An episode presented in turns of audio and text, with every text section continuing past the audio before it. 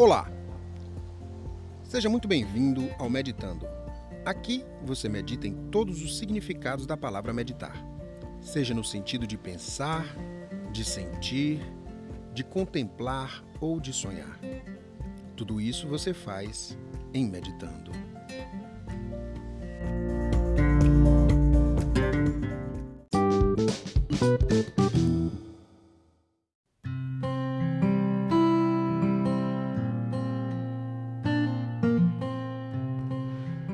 Hoje você vai acompanhar uma pequena reflexão que eu fiz sobre comparar a nossa vida e o que a gente sabe de nós, da nossa personalidade, com personagens da ficção com os quais a gente se identifica.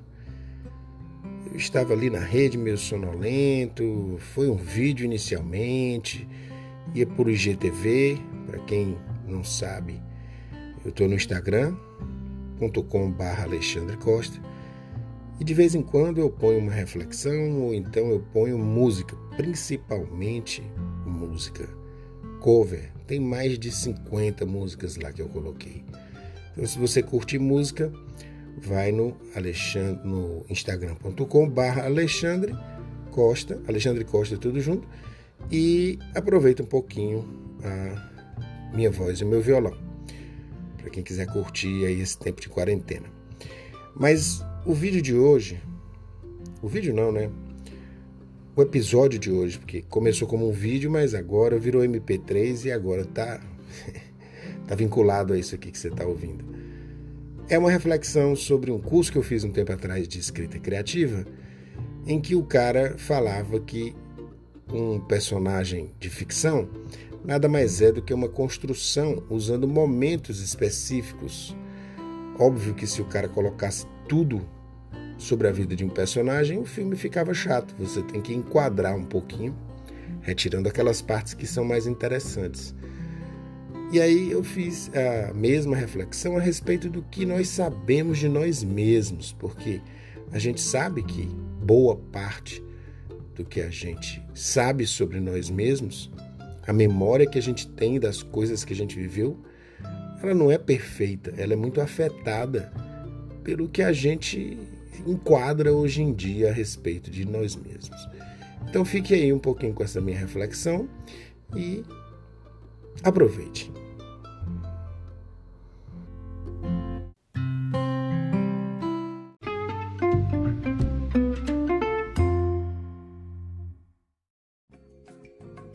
Tempo atrás eu fiz um curso via Audible sobre escrita criativa, chamado Writing Great Fictions: Storytelling Tips and Techniques, da série The Great Courses, um conjunto de palestras escrito pelo professor James Hines.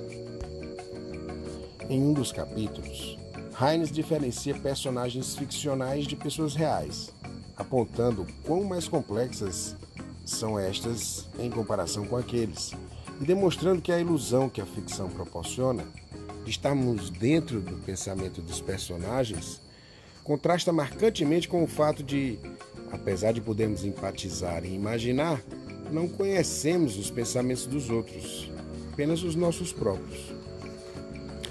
Logo me ocorreu uma ideia, não é nova e nem é minha. Também nós temos acesso direto a uma parte muito pequena de nós mesmos. E boa parte de quem nós somos e daquilo que nos motiva também é um aglomerado de palavras e cenas em sequência. Claro que essas cenas são mais ricas em informação, trazendo dados de todos os sentidos, impressos em nossa memória. E desde o velho Freud que a gente sabe que a nossa memória é seletiva. E essa parte do que ele diz, os estudos neuropsicológicos confirmam perfeitamente. Personagem é construído através da escolha de momentos significativos que o definem e representam. Nenhum escritor põe todo o cotidiano de um personagem num livro, nem mesmo o George R. R. Martin, que é um escritor bem detalhista. Ele escolhe apenas aquelas cenas que são importantes para caracterizar o personagem ou para direcionar o enredo. Do mesmo modo, a nossa memória depende do esquecimento seletivo. Só armazenamos aquilo que cabe no nexo que construímos a respeito de nós mesmos. Memórias que gravitam em torno do nosso senso de self, de sermos quem somos. Do resto, a gente se livra dormindo e sonhando. Apesar de não haver consenso científico quanto à natureza dos sonhos, nós já sabemos que existe renovação celular, inclusive neuronal, que há alguns anos seria inadmissível cientificamente. E os conteúdos se organizam dentro do nosso cérebro durante o sonho. E essa reorganização não é aleatória. Ela também gravita em torno do nosso misterioso senso de identidade. De estarmos confinados dentro da nossa pele, de vermos o universo através da nossa perspectiva.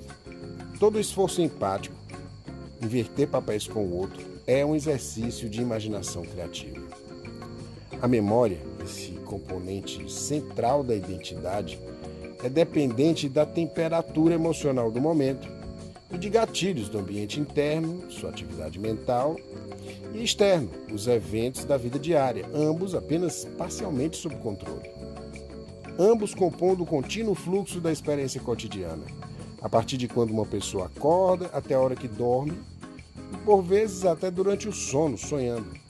Também nós temos uma ideia tangencial de quem nós somos e de quem podemos vir a ser, ou de quem poderíamos ter sido segundo pequenas histórias encadeadas que contamos sobre nós mesmos, pensando e conversando com quem convivemos. Ah, e tem o amor. As pessoas que amamos e as que odiamos são instrumentais para a construção desse enredo da nossa vida. Elas são nossas companheiras, ou antagonistas, no caso aqui o amor em seu reverso, que nos permitem contar a história da nossa vida. Ela só faz sentido se a gente puder contá-la de algum modo a alguém e a nós mesmos. Por que o meu casamento não deu certo? Por que eu estou casado há tantos anos com a mesma pessoa? Por que escolhi fazer o que eu faço profissionalmente? Quanto melhores as respostas para esse tipo de pergunta, melhor me conheço. E como reconhecer uma resposta melhor? As melhores respostas são aquelas que nos põem como protagonistas das nossas próprias histórias, atores responsáveis. Tomamos consciência de que somos mais do que o efeito de uma cascata aleatória de circunstâncias externas a nós mesmos. Só desse ponto de vista nós podemos ter uma sensação de que as coisas têm sentido, de que elas valem a pena, como quando a gente vê um bom filme ou lê um bom livro. Encontrar sentido para o fluxo de eventos desconexos que acontecem com a gente todos os dias pode ser um desafio. Quando a gente falha em encontrar um nexo, a gente falha também em saber qual é o próximo passo, como direcionar nossa vida. A gente fica numa espécie de bloqueio de escritor.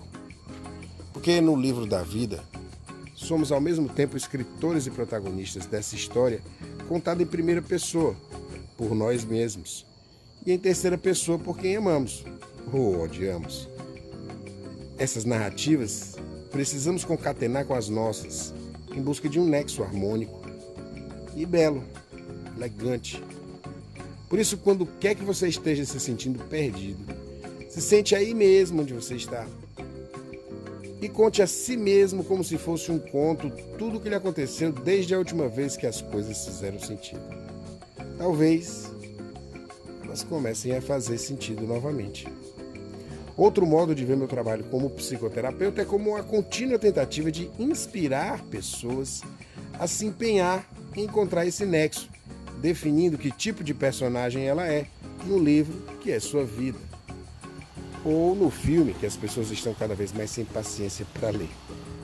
Somos personagens parcialmente criados por nós mesmos.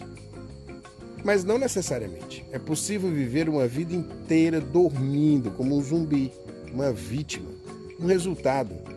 Tomar responsabilidade sobre si é parte inseparável da condição de co-criador do livro da sua própria vida.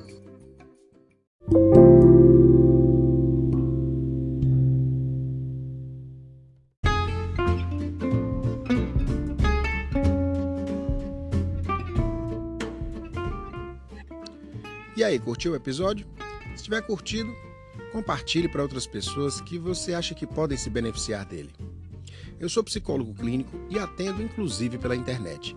Se você quiser me contactar para uma abordagem mais personalizada, basta ir até instagram.com/alexandre Costa e falar comigo me mandando uma mensagem no direct que eu respondo no máximo em 24 horas. Um grande abraço e até o próximo episódio.